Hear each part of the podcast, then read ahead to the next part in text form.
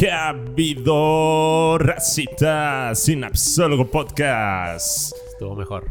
Estuvo ¿En serio? mejor. Sí. ¿Ya va mejorando o digo él? No, no, esa no, güey. ¿Por qué no, güey? Muchos me, muchos me han dicho que se está volviendo característico. No, güey. Nada más, tu papá no cuenta, güey. Tu papá Ah. no es el público, güey. ¿Tú qué opinas, Carito? Cara nomás riéndose. ¿Tú qué opinas, Carito? El primero salió bien. Oye, de que todos los invitados siempre dicen de que el, pri- eh, el otro, Sí, el que sí. no es jejeje. El, el que nada más dice, hola, ¿cómo están? Hola, ¿cómo estás? Espero no del todo mal. ¿Nunca No escucharon esa sabía que también cantaba Chuchu. Sí, esto se va a transformar en, en la casa de Harold, lugar de canto. Oye, este. Juevesito de Sinapsólogo Podcast. Volvemos con un invitado especial, una gran invitada, la cual admiro mucho. Este, Charlie también. Este, Tony también. Este, sí, Tony ya hizo como una especie de reverencia diciendo que es cierto. Este, Charlie, ¿cómo andas, viejo? Bien, bien. Fresco, fresco como lechuga. Ahorita para grabar. Fresco. Fresco. este. ¿Tú, Tony? Dice que bien, bien, bien. Cuando gritas así, sí se escucha. Oye, tengo una duda. Cuando prendemos el clima, se escucha el. Lo elimina en, la- en, en producción. Ah, mira, buen Por eso son los 10 segundos. Cuando damos 10 10 segundos para grabar, es- pesca el sonido del clima. Y eso lo elimina. ¡Oh! Damn, eso no lo sabía. Eso está muy bueno. Qué Ya, bueno ya. saberlo. O sea, para que sepan, si, si quieren de los servicios de Tony, este, ese clase de profesionalismo. Este, tenemos público hoy que está viendo Crunchyroll. Edu- Eduardo, ¿cómo andas, viejo? Dice que gracias a Dios y a, a la mismísima María. No seas, no seas grosero. Este, pues bueno, volvemos después de un buen episodio de el pasado, que estuvo muy sabroso. Este, que ahí cuando lo escuches, Carito, ya nos dices qué opinas. Este, volvemos hoy con un especial sinapsis que es hablar de una corriente de psicología moderna. Este, literal si es moderna, ahorita nos va a explicar Carito, ahorita se va a presentar.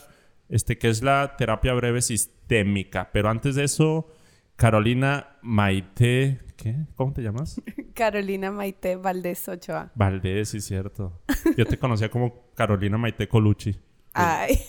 Colucci, ¿por Sí, qué, güey? Le gustaba un chorro RBD. Ay. ¿Sí o no? Sí, sí me gustaba. Ahí está, yo pensé que Ava. Y soy es pasado ahora. ¿Qué onda, Carito? ¿Cómo estás? Muy bien, muy contenta de estar aquí. Por de fin. que me hayas invitado. Sí, por fin. Y pues hablar de lo que más me gusta. La terapia breve sistémica. De que diga, hablar de lo que más me gusta y lo... Digimon. De Sí,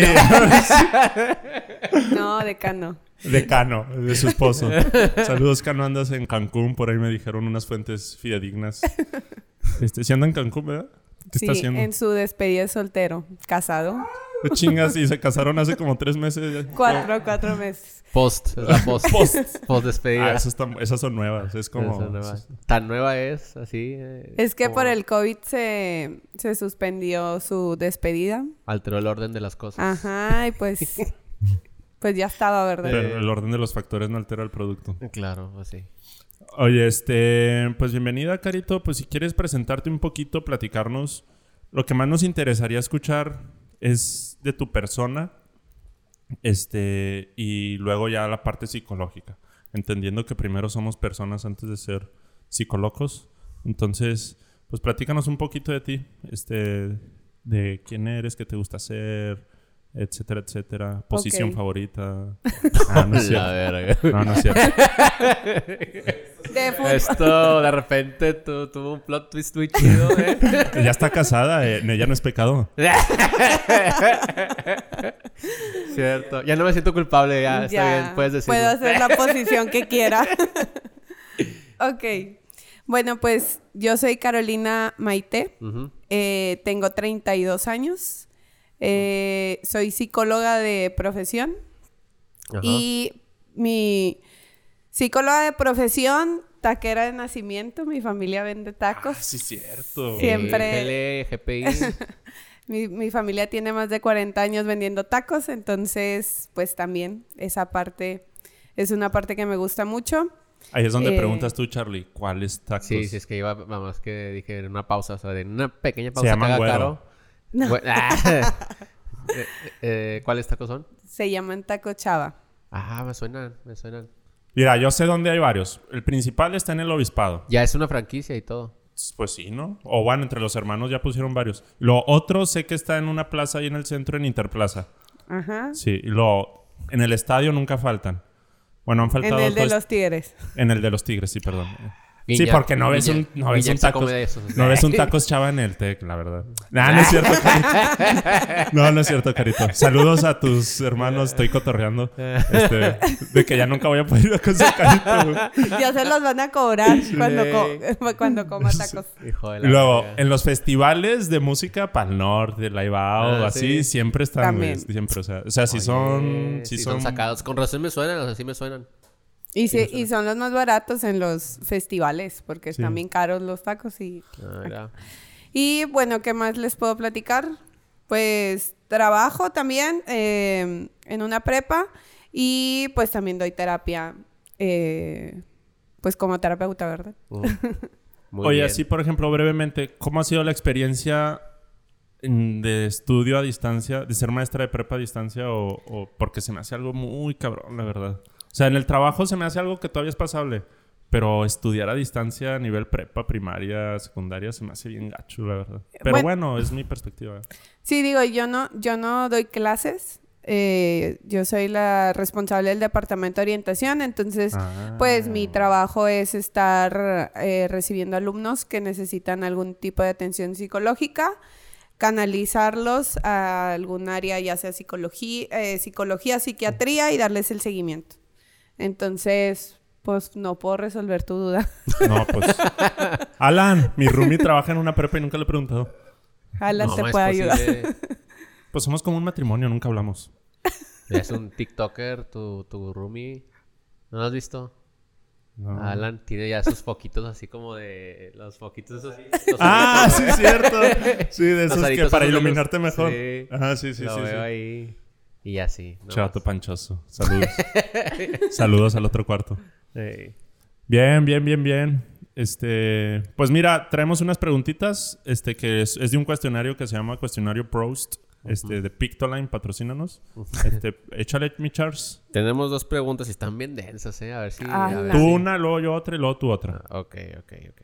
No me vayas a odiar, ¿eh? Ahí va una, la primera. ¿Qué es lo que más te desespera de ti mismo? Esta, esa es la sencilla, ¿eh? Ala.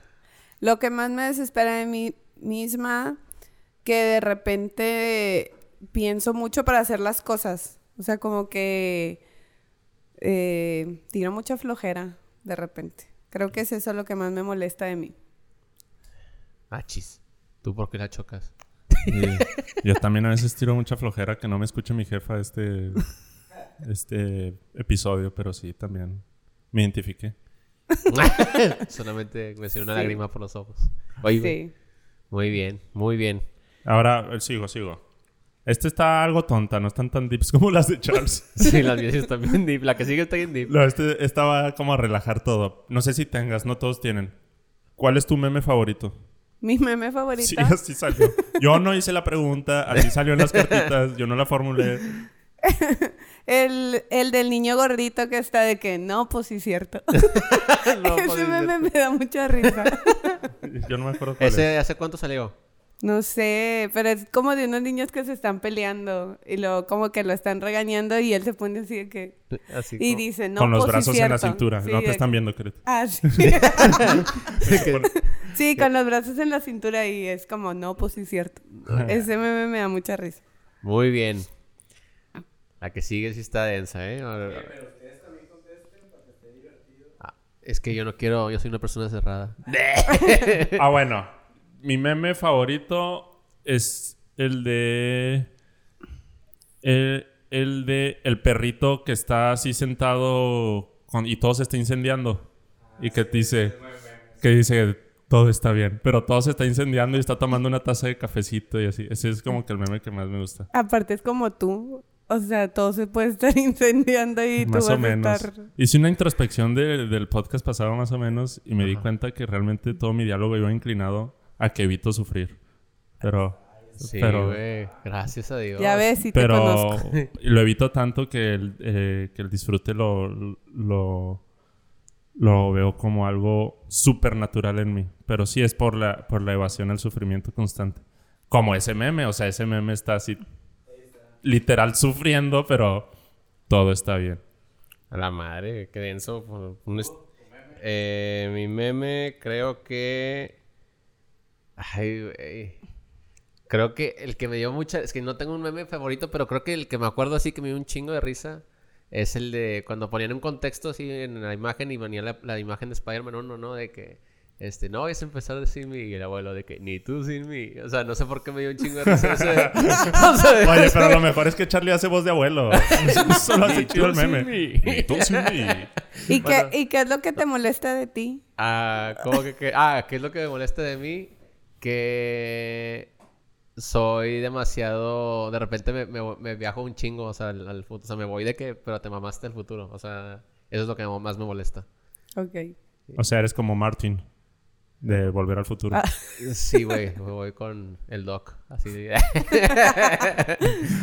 ¿Y tú, güey? Lo que más me molesta de lo que más me desespera de mí, yo creo que es em, no priorizar. O sea, atender cosas que no, no son tan importantes en ese momento y atiendo otras cosas que son menos importantes. Yo creo que es lo que más me desespera. Porque si lo priorizara, como que de por sí siento que todo fluye un poco sano, yo creo que fluyera todavía mucho mejor. Pero Ya. yo creo que es lo que más me molesta. No priorizar. Muy bien. Eh, la que sigue, ahí va. Esta es la densa, ¿eh? Y yo creo que no la quiero contestar. ahí va, dice: ¿Qué persona representa lo que nunca quisieras llegar a ser? ¡A la madre! ¿Puedo omitir la respuesta? Sí, válido. Aquí es sinapsis. este, pero qué cool. A ver. Eso está bien proyectiva, güey. A ver, a ver. ¿Qué persona representa lo que nunca quisiera llegar a ser? Pues es que en realidad eso soy. O sea, porque como la parte de la proyección, o sea, lo que veo en el otro es lo que me molesta de mí. Entonces, si dijera algo de alguien, Te estás matando a ti me mismo. estoy... Ajá. Entonces... No, pero di quién. No, no, no, no la respondas. psico- Todavía no llegamos a esa parte de explicar cosas psicológicas. No, pero sí te entiendo. Fíjense, estas preguntas vienen de un cuestionario que se llama Cuestionario Proust, que precisamente son treinta y tantas preguntas que lo que buscan es sacar o definir la personalidad de alguien. Y precisamente como tú lo dices, todas las preguntas tienen algo de tranza. Este, pero gracias, Carito, por, por spoilear el cuestionario. Pero Este, bueno, no, yo- no, no tengo a alguien, la verdad. su- A ver, espera, espera. Yo estoy pensando, es que sí debe haber alguien. Alguien que representa lo que nunca quisiera llegar a ser. Ah, ya sé, güey. Va a ser como un ejemplo tal vez tonto, pero es el que se me viene a la mente. El de tu serie anime de Demon Slayer, el Ah, güerito. Sí, sí, sí. Que pues sí lo platicamos. Sí, o sí. sea, nunca me gustaría llegar a ser alguien que, Todo el tiempo se la pasa quejándose. que es inestablemente emocional. Pero sí, precisamente es una proyección, como dice Carito. Pero eso es lo que nunca me gu- gustaría llegar a ser, como inestablemente emocional. Porque es una proyección. Porque es lo que me choca tal vez. Es cuando más me regaño o me castigo a mí, cuando tal vez me, me pongo inestablemente emocional. Este, y es cuando más me choco conmigo mismo. Entonces, por eso busco evitarlo siempre. Ya. No sé. No sé si. Tu papá. Ay, madre. Está bien denso ese pinche. Pues. No, pero no, yo sé que. No, maybe no. No creo que mi papá. Bueno, no sé, güey. Chingado. Tal vez. Maribel, güey. ¡Oh! Pero bueno, no digas apellidos manjarres. Yo no sé de qué Sí. Maribel habla, No, entonces... es este. No, no es una. Maribel 86. Es una. No, ay, Maribel 86. No, este. Bueno, X, o sea, pues nada más era una persona bien castrosa y ya, es todo. O sea, de que Ok. tenía muchos comportamientos que yo no quisiera. De que no pudiera soportar yo vivir conmigo mismo, o sea, definitivamente. Va, muy bien, muy bien. Bueno, esas fueron tres preguntitas para conocerte un poquito más, pero pues también ya nos conocieron a nosotros. A las próximas se las preguntamos también a Tony, güey. Ese güey nomás está riendo de nosotros y, comiendo doritos. Papitas y con. Tres doritos después. Muy bien. Este, pues vamos a entrar en... en, Yo sí quiero contestar una. Échale, La del meme. esa es la actitud. Mi meme favorito es el del pinche. El. El Tommy, el de qué verga. Ese se me hace de los memes más chingones, güey. Porque sí nos representa un chingo, güey. Y bueno, ya. Oye, Bye. ¿tú, Eduardo, quieres contestar alguno? Dice que no. Muy bien. Vamos a entrar en, en razón porque pues esto es un podcast de psicología, no es el podcast de Charlie y Chachú. Entonces, vamos a hablar hoy de una corriente nueva. Bueno, para empezar, la psicología, la terapia breve sistémica, creo que ya ahí la respuesta está en sí misma. ¿Es considerada corriente o es una teoría o, o dentro, en dónde entra? Sí, es una corriente de la psicología. Una corriente, o sea, es así como psicoanálisis, conductismo, Ajá, sí. ya esa se cose, se cuece aparte. Sí. Eh, Bueno, pero tal vez antes de entrar un poquito, pues platícanos tu historia psicológica y cómo llegaste a las manos de... De la terapia breve. Sí, échale. Ok, bueno, pues primero yo egresé de la Facultad de Psicología de la Universidad Autónoma de Nuevo León. Y pues ahí se, se- se manejan trayectorias. Yo salí de la trayectoria cognitivo-conductual. Y este. y pues después de estar ahí, eh, me empezó a llamar mucho la terapia familiar y de pareja. Y pues conforme fui investigando, me di cuenta que la terapia breve sistémica, pues su principal enfoque es la familia. Entonces, pues dije, quiero estudiar una maestría en terapia breve sistémica. Y pues bueno, ya estando ahí en la facultad, eh, un maestro le comenté que quería entrar a la maestría de terapia breve y me dijo, no entres a la de la uni, de que yo te voy a recomendar la mejor terapia, la mejor maestría en terapia breve sistémica que hay. eh, en México me podría atrever a decirlo, dijo el maestro. Y pues llegué al Centro de Crecimiento Personal y Familiar con el doctor Ruperto Charles. Mm. Este, ¿Él la creó? Y él creó la maestría, era lo que le platicaba ahorita Charlie, el modelo. Este, el modelo que se maneja aquí en, en, En. Monterrey, en México. Ah, pero ¿y la terapia de dónde es? La breve sistémica. La terapia breve sistémica viene de Milán y de Palo Alto. Ay, qué elegante. Sí, ¿Palo Alto dónde es? Es California. Ah, o en sea, el aquí está tu Instituto Palo Alto. MRI. es el Instituto MRI de, de Palo Alto, California. MRI. Ya no existe. Es, sí, pero está en inglés, no, no sé, chacho. Tú bien sabes que no es inglés, No, entonces... pues, ya somos dos. Nos Pero- solidarizamos aquí. Pero sí, este, está en Milán, está en Palo Alto. Entonces, el doctor Ruperto Charles fue a estudiar terapia breve sistémica en Milán y luego en Palo Alto tomó entrenamientos y lo que hizo fue venir a México y crear un, mode- un modelo en torno a todos los enfoques sistémicos Ya. y hacer su propio modelo de terapia breve. Ni O sea, es. es como un multinivel. este güey. O sea, que cuando, por ejemplo, mi mamá dice, ah, estamos dominando México, pero en Colombia no ha llegado nadie en este multinivel. Entonces, necesitamos irnos a Colombia y agarrar la zona antes de que llegue cualquier otro multinivel. Ándale, más o menos. Nah, no, no es pero... De que- No, cara no, de no. que ándale, ándale. Ándale, sí, cállate los Sí, sí, hocico. ¿A dónde nos los vamos? ¿A dónde nos vamos a im- implementar la terapia breve sistema? A, a Guatemala. Pero sí, este... eh, entonces así fue como llegó la terapia breve. Es uno de los pioneros de, de terapia breve aquí en México. Eh, él y, a- y muchos más como de su edad, de su camada. ¿Cuántos años tiene? Ru- Ruperto. Tiene... Ay, creo que tiene como 65 años, algo así. Yo- De hecho, más sus maestros fueron, pues, los creadores casi, ca- casi de la terapia breve.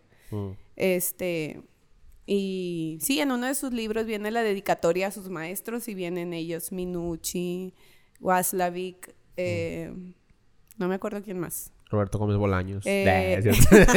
Carlos Slusky. Oye, pero por ejemplo, en psicoanálisis, Sigmund Freud. En conductismo, Pavlov. O hay entre otros, Skinner, etcétera, etcétera. Bueno, ese güey tal vez era más cognitivo ya, ¿verdad? Este, en humanismo, Abraham Maslow. En terapia breve sistémica, Es que en terapia breve sistémica era lo que le decía a Charlie, existen varios enfoques. O sea, dentro de la terapia sistémica existen todavía más. Estratégica, humanista, Mm. eh, estructural. Entonces, pues cada uno tiene como su, como el, el fuerte de ese enfoque. Por ejemplo, de la terapia estratégica, pues es Waslavic. De la Waslavi. Ajá, Waslavic. Eh, de la estructural es Minucci. De la hipnosis este, ericksoniana, pues es Milton Erickson. Y así como que cada una de las corrientes dentro de la terapia breve tiene Entonces su es como una herramienta que potencializa o... Que manipula, nos dijo. No, no, como una herramienta que ah, complementa a otras corrientes. O sea, más o menos así, por, por ejemplo, me dijiste que, que- que hay varios caminitos, o sea, que como humanista y el hipnos- de hipnosis. Entonces se puede decir que es como que Sí, se adapta bien con otras corrientes. Sí, o sea, como que se, es- se adapta en, en- entre ellas mismas, o sea, como que, en, en, eh, por Funcionan ejemplo... como un sistema. Ajá, ándale, muy bien, chachu. Bueno, bueno, es que tal vez igual y volvemos, vamos a abrir aquí un paréntesis. Primero explícanos pues mejor pues qué es la terapia breve sistémica, así como a grandes rasgos y luego tal vez ya podemos entenderlo pues qué es cada una de esas, ¿no? Ok, la terapia breve sistémica pues es breve porque tiene un número limitado de sesiones, son máximo 10 sesiones. Y es Y- sistémica porque se enfoca en todos los sistemas que eh, rodean como a la persona. O sea, amigos, familia, trabajo, este, pues el mismo. O sea, como todo lo que hay a su alrededor, lo a- se hace como para que pueda funcionar Y, y, por ejemplo, el, el sistema el sistema personal o la persona misma cuenta como un sistema, o sea, yo conmigo mismo o eso no cuenta como un sistema. Pues sí, sí podría ser considerado también como un sistema porque cosas, ¿eh? al final al final de cuentas tú eres parte también de un sistema. Ah, sí, sí, sí. Entonces, pues sí, todos somos como sistemitas que interactuamos entre todos. Ya. Va, este, y por ejemplo, ¿y qué pasa si te pasas de 10 sesiones? Llega Waslovic y te dice, eh, eso no se hace. Te, quita la, regaña. te quita la licencia. Tú ya no puedes dar terapia. y te da una psicoanalista. Pues simplemente pues simplemente deja de ser breve. No, la verdad es que yo en- al menos tengo dos años dando terapia breve y tengo muy pocos casos que pasa de las 10 sesiones. Ahí sí yo perdería bien ¿verdad, Charlie? Sí, yo creo que tú, tú sí. Es que ya tengo pacientes, pero bueno, es un seguimiento, este, porque sí necesito medir su comportamiento. Son casos un poco especiales, que ya me pasé de las muchas sesiones.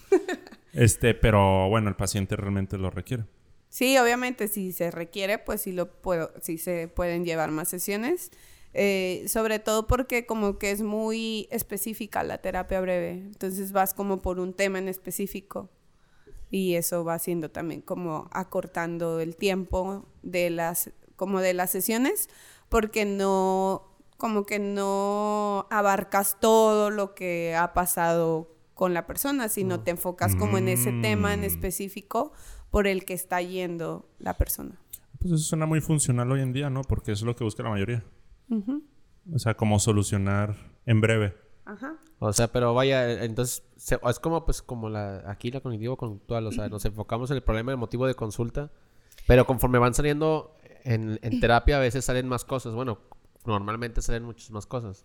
Problemas en familia o de pareja o salen en el trabajo. Es que eso lo, lo, lo ves desde el inicio de la entrevista, como de eso que estás haciendo, en qué otras áreas de tu vida afecta. ya. Porque una parte también de la terapia, o bueno, otro, un- uno de los, como de esas vertientes que les platicaba al inicio es la narrativa. Entonces, la narrativa trata de externalizar el problema, sacarlo como de ti. Entonces, una de las, de las principales técnicas es eso, como sacar qué es eso que provoca en ti que tengas esos conflictos en tu casa, en tu en- con, bueno, con tu familia, en tu trabajo, en tu pareja, porque generalmente eso eh, por ejemplo, no sé, una externalización podrían ser los pensamientos preocupones. Esos pensamientos preocupones en qué momentos o en qué áreas de tu vida se hacen presentes. Y entonces es donde empiezas como a atacar. De que, ah, pues en mi familia en este momento, en mi trabajo en este momento, en mi pareja en este momento. Y empiezas como a, pues sí, a, a atacar, por decirlo de alguna forma. Este, esas situaciones. Obviamente pueden salir más, pero siempre se trabaja, bueno, no siempre, pero generalmente se trabaja sobre ese, como sobre esa externalización que ya sacaste. Ya. Sí, porque, bueno, a veces el paciente no se acuerda de un problema que puede ser relevante este, en primera instancia y hacer ese trabajo puede ser muy sano. O sea que como nos vamos a dedicar toda una sesión en donde puede eh, atacar. Porque si tal vez no te vas directo sobre nomás en esto, puede que se le olvide y se le olvide. Y puede ser algo muy relevante. No está muy bien, está muy bien. Oye, y... Pero bueno, es que a mí me suena a que entonces tus sesiones duran más de una hora. Sí. Porque en Sinapsis duran una hora, pero no, sé si nos alcance así para, para tanto. No, duran... Las sesiones individuales duran de, de 75 minutos a 90 y las de pareja duran de 90 a 120 minutos. Ay, madre. aunque hoy me aventé un round de dos horas con un paciente. Este, Y estuvo bueno, estuvo bueno. Y la frecuencia es quincenal. Bien, muy bien, muy bien. ¿Es, religioso con, los breves sistémicos así? así, eh, Por lo general se busca que sean cada 15 días. ¿En eso creen? Pero obviamente hay casos en los que si es necesario verlos cada semana, eh, pues sí se puede, pero el chiste es que ellos como que, que busquen soluciones. O sea, uno de los principales enfoques es el, el enfoque en soluciones, enfocar en soluciones. Entonces, los 15 días es como para que ellos sean capaces de ver los cambios. E, el doctor siempre nos decía de que es como cuando te pones a dieta. Y vas un, cada semana a la nutrióloga y pues vas a bajar 500 gramos. Pero si vas cada 15 días, pues vas a bajar un kilo y va a ser como, ah, bajé un kilo. O sea, vas a notar más como tu esfuerzo que hiciste en esos 15 días. Entonces, por eso como que el modelo propone que sea quincenal. Quincenal, ya. Eh, pues está interesante. Pero bueno, a ver, vámonos un poco más a fondo.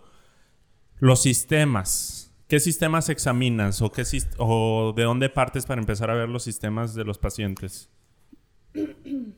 Bueno, algo que, que, que veo mucho es como la parte de cómo sucede el problema. Bueno, algo que es importante es que en las sesiones no se habla mucho del problema, hablamos más de las soluciones, de lo que ha intentado el paciente hacer para solucionar o de lo que puede hacer para seguir solucionando en el, como en situaciones futuras.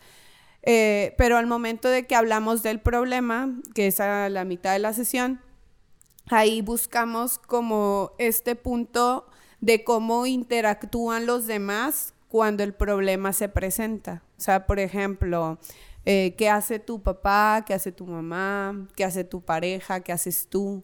Y ahí es donde tú empiezas a examinar cómo es la relación entre las familias, entre sus compañeros de trabajo, o incluso a lo mejor tú no se los puedes preguntar, pero ellos mismos empiezan a platicar cómo es su interacción o en qué lugares sucede.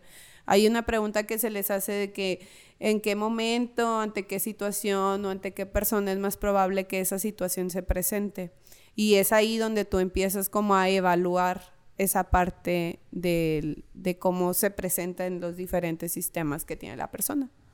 Por ejemplo, con casos así muy, así, ah, no sé si son populares o muy frecuentes como una persona con ansiedad, este, ¿cómo se tratarían esos casos? Por ejemplo, em, algo que sucede mucho es que la persona siempre busca el apoyo, pues obviamente en su sistema primario, que es su familia y en ese caso, pues buscas ver quién es el que está alimentando como la ganancia del síntoma, que en este caso su ganancia del síntoma es encontrar tranquilidad mm. cuando el otra persona le da apoyo. Entonces es ver cómo la persona lo puede apoyar, pero sin que la persona se sienta, o sea, como Responsable. responsable. O sea, el chiste de la ansiedad es que como es un miedo muy fuerte que la persona tiene, que él sea capaz de enfrentar ese miedo y que no pida ayuda. Porque los ansiosos generalmente es lo que hacen, piden ayuda. Me está dando un ataque de ansiedad y corro con mi mamá y le digo, no puedo respirar. Pues se trata de que él sepa reconocer que no, que no, que es un ataque de ansiedad, que no le va a pasar nada y que no sea necesario que su mamá intervenga en ese tipo de situaciones, por ejemplo. Y también, o sea, obviamente es entrenar a la mamá de que no está siendo una mala madre si deja que su hija viva o su hijo viva ese proceso de ansiedad, por ejemplo. Oye, ¿y cuál es el sistema más popular, el que más tratas? Eh, Familia. así siempre. Por, eh, por ejemplo, ¿el noviazgo cuenta como sistema? No. ¿No cuenta el noviazgo como sistema? No. ¿Qué- ¿Cuáles son los requisitos para considerar algo O sea, sistema? bueno, sí, sí cuenta como sistema, porque pues obviamente interactúan dos personas. Pero, pues sí, pues sí, sí, con- sí es un sistema, pero no es como un sistema familiar, por decirlo Ah, así. no, no, no, no. O sea, sí, sí, sí. Pero entonces, un requisito para sistema es interactuar con... E interactuar. O sea, y puedo interactuar... Bueno, bueno, vuelvo a la pregunta. Bueno, bueno, sí, bueno, bueno, bueno, sí. Este, hay un, hay un TikTok así, ¿no? Algo que alguien que hace algo así. Bueno, no sé. este, después se los comparto los cuatro. a los cuatro. Lo va a hacer él. Sí. Oye, este... Si yo interactúo conmigo mismo, ya cuento como un sistema. Sí, pues porque ¿qué traes tú con tu propio sistema? Sí, no, no, porque... eh, ah, bueno, buena, creo que es el mundo. y- No, no, no, no. Buena pregunta. Es que ahí es donde yo me trabo un poco con la terapia breve sistémica. Igual y tú no lo iluminas ahorita. O sea, ¿en qué momento hay mucho... Yo lo, en lo cognitivo lo entendería en lo sistémica como el ambiente, el entorno, dónde me muevo, etcétera, etcétera. Este, pero también está toda la cuestión personal. ¿Dónde entra el entrar en mi yo, en, un poco en mi pasado, en el examinar qué está pasando conmigo, por qué le di estos significados a mi entorno, a mi sistema, etcétera, etcétera, por mi historia de vida? O sea, es nomás por ese pequeño conflicto, porque veo que se mueve mucho como, así es mi percepción, como externamente hacia el sistema, pero qué tanto es internamente. Ok. Es que, por ejemplo, algo cuando yo entré a la maestría, algo que siempre nos dijeron fue, fueron, ustedes ya no van a pensar en líneas, van a pensar en círculos. Entonces, las, las terapias eh, cognitivo-conductual, psicoanalítica, gestal, etcétera, tienen un pensamiento lineal, como lo que dices, de que va como más hacia él, hacia su pasado, que hay atrás, que hay delante de él, etcétera. Y en la terapia sistémica es como as- alrededor, o sea, en círculos, que mantiene esa conducta o esa situación que está pasando, que está viviendo la persona. Ah, muy bien. Aquí el chiste o cómo lo hacemos en círculo es qué piensa, qué siente y qué hace el paciente ante la situación que está viviendo o que está sucediendo en su vida. Algo que es como importante mencionar es que no hablamos mucho del pasado.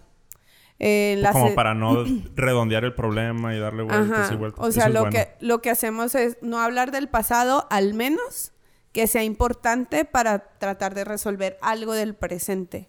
Pero no hablamos mucho del pasado, entonces como que no existe esa parte como lineal de qué pasaba antes o cómo sucedió. Sí hay algún tipo en algunos momentos de la terapia en los que sí se trabaja y en los que sí se habla, pero está más enfocado como hacia el presente, de qué piensas, qué haces, qué, qué piensas, qué sientes y qué haces y cómo se vuelve a, a presentar otra vez la situación y estás como en, en, en ese círculo vicioso del problema. Ya, ya, ya. Ok, ya, ya entendí mejor. Porque la terapia, el nombre lo dice, es breve, o sea, es atender lo, el problema ya y tratar de centrarnos en la solución del problema ya.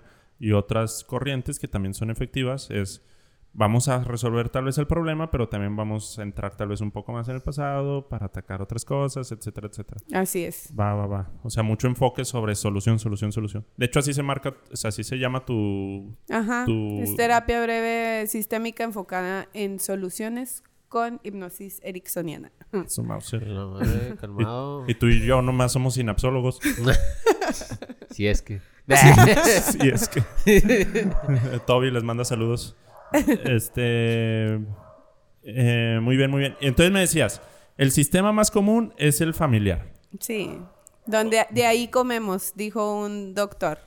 Gracias a la familia comes, no te quejes de ella. Ya. No, pues, pues es cierto.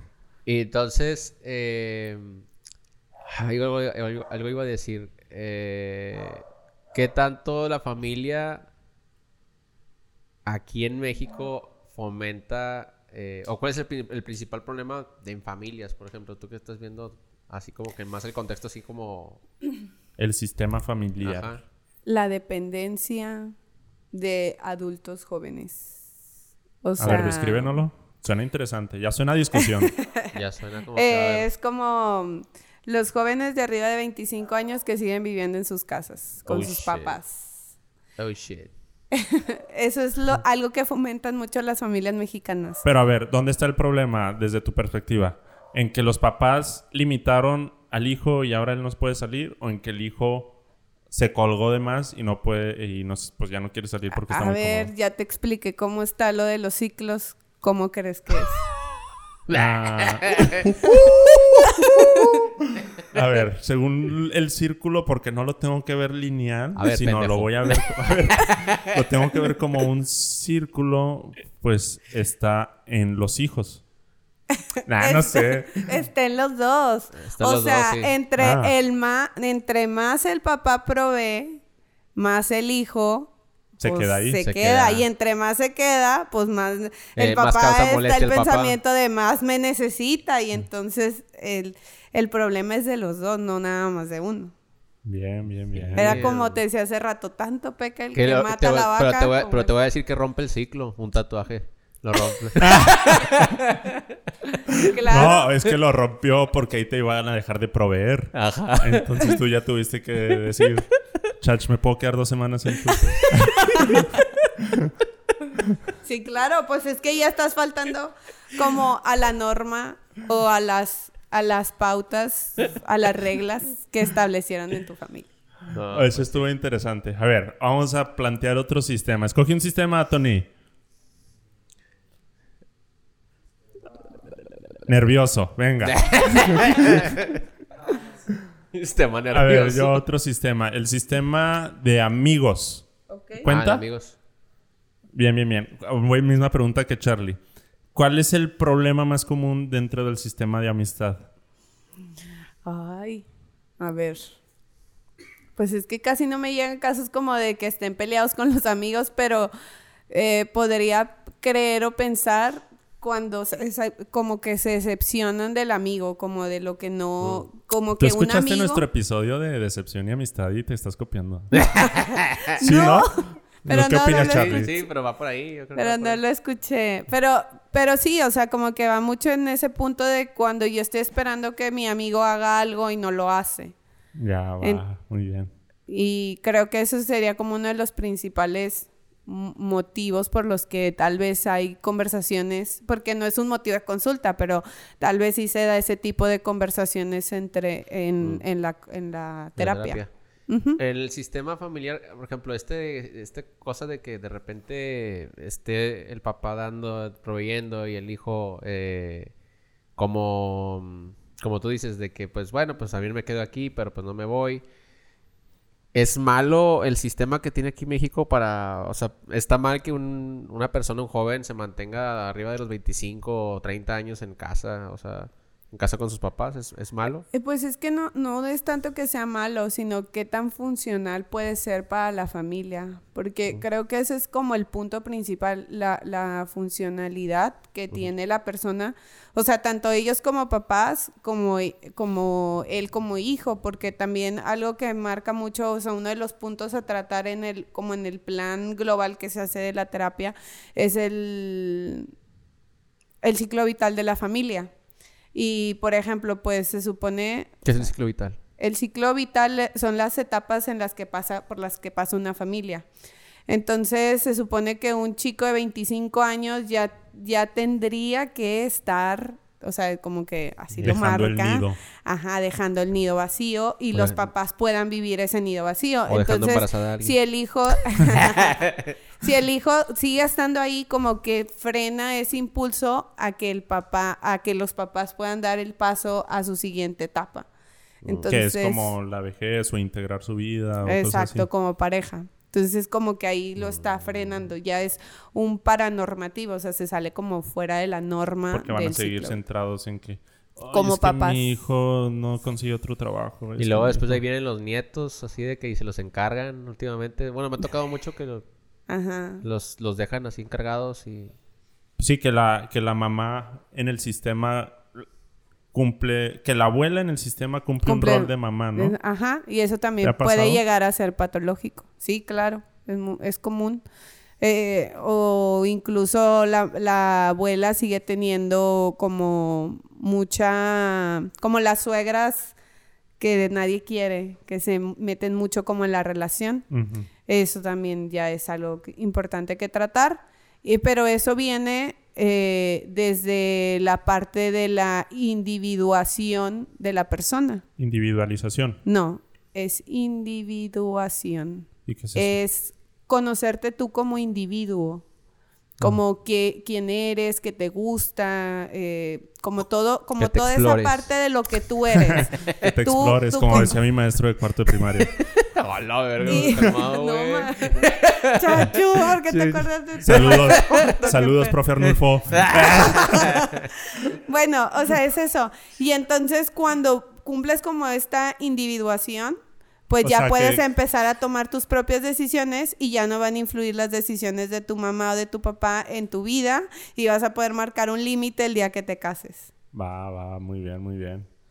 Este, Por ejemplo, me ha tocado así de que, que muchas mujeres, muchas, muchas mujeres que vienen aquí a terapia, y más cuando están casadas, se quejan, o cuando tienen novio, se quejan de que los hombres son muy apegadas con su mamá.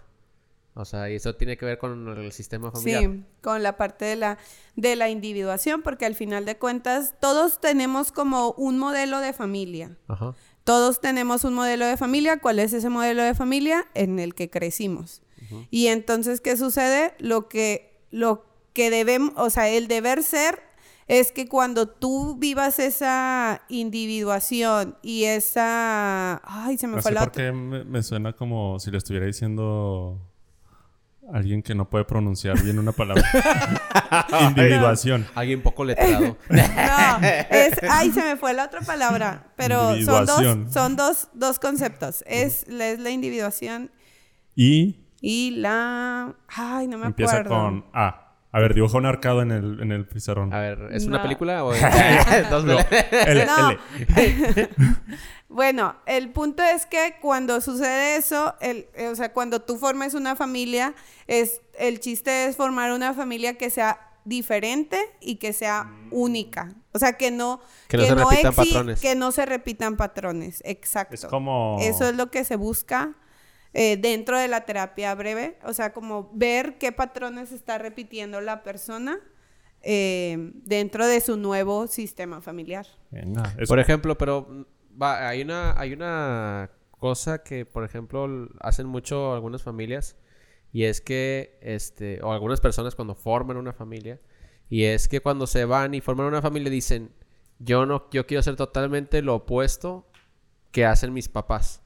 O sea, totalmente lo opuesto, pero están motivados por una experiencia que, que, que tuvieron con ellos que no les gustó, ¿verdad? Eh, X o Y, que no eran permisivos, o eran muy estrictos, o los golpeaban, o lo que tú quieras, ¿no? Pero esto es motivado, o sea, de, por estas experiencias y en realidad, según eh, había estado por ahí leyendo, estos comportamientos no, esta formación de familia no es la más sana porque estás motivado por una experiencia que como que quieres evitar. O sea, es de que, bueno, quiero evitar volver a sentirme así o volver a pasar por esta por Es esta experiencia, entonces voy a tratar de no replicarla más, ¿no? Sí, ya, ya busqué la otra palabra y es la diferenciación. O sea, e- eso que dices es esta parte de la diferenciación. O sea, como diferenciar mi nueva familia de lo que había antes. Y a lo mejor sí, o sea, el motivo principal es como por miedo, o sea, como por miedo a que yo no quiero volver a sentirme así, pero también puede ser algo que, que- que nosotros vemos es el paciente cambia o por miedo o por susto o por gusto. O sea, por susto es al ver todas las consecuencias negativas que va a traer a su vida si sigue repitiendo ese patrón y por gusto es al ver todas las, las consecuencias positivas que va a traer ese cambio a, a tu vida, a tu familia. Entonces, creo que eso que dices va más allá como a esa parte de por susto, pero al final de cuentas también funciona porque está haciendo algo diferente a lo que venía haciendo en su familia.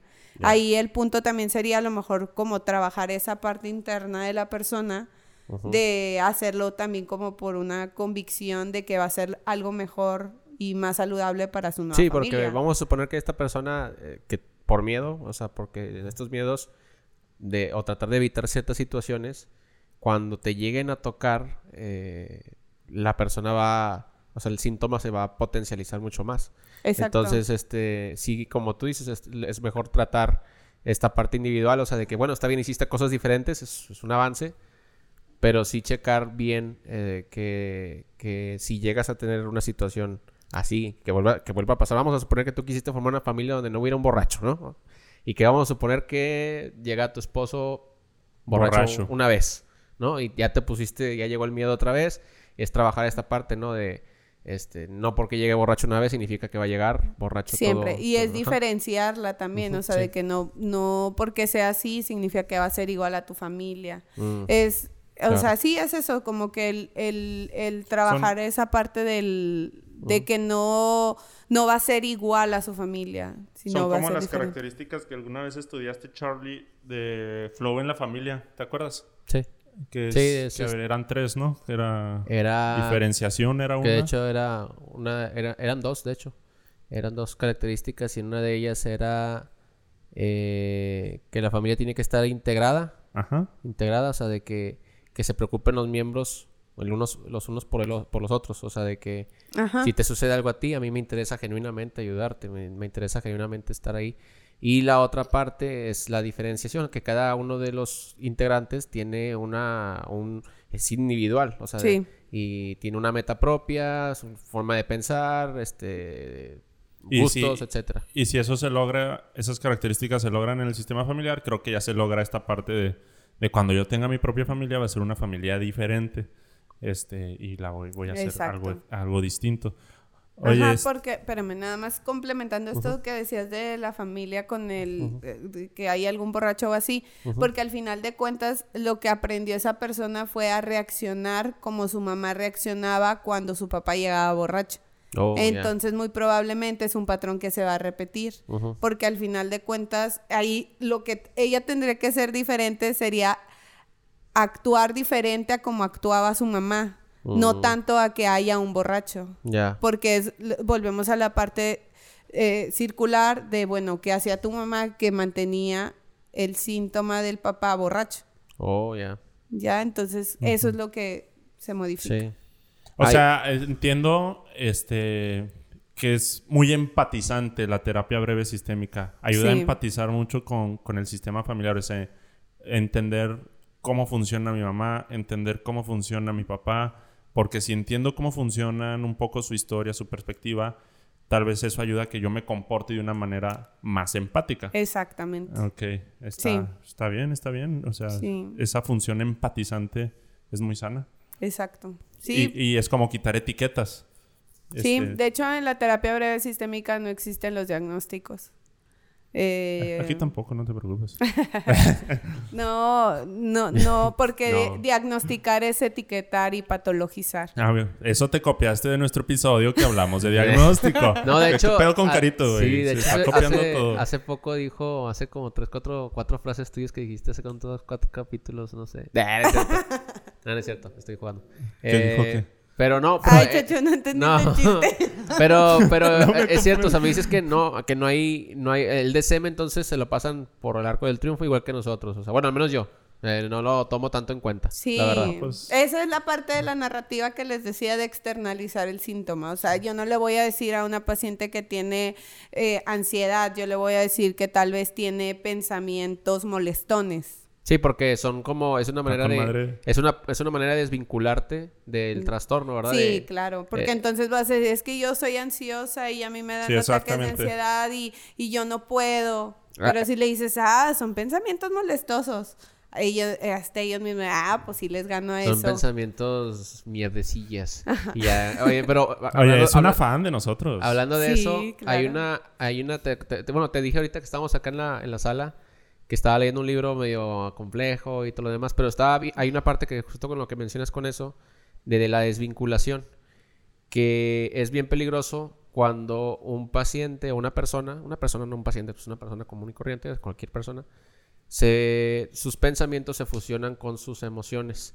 Entonces empiezan a decir este tipo de cosas de eh, soy una persona ansiosa, o soy estúpido, o soy malo, o soy lo que tú quieras, ¿no? Un incompetente incapaz. Y lo importante aquí es, eh, este proceso se llama fusión en, el- en el- en este tipo de terapia.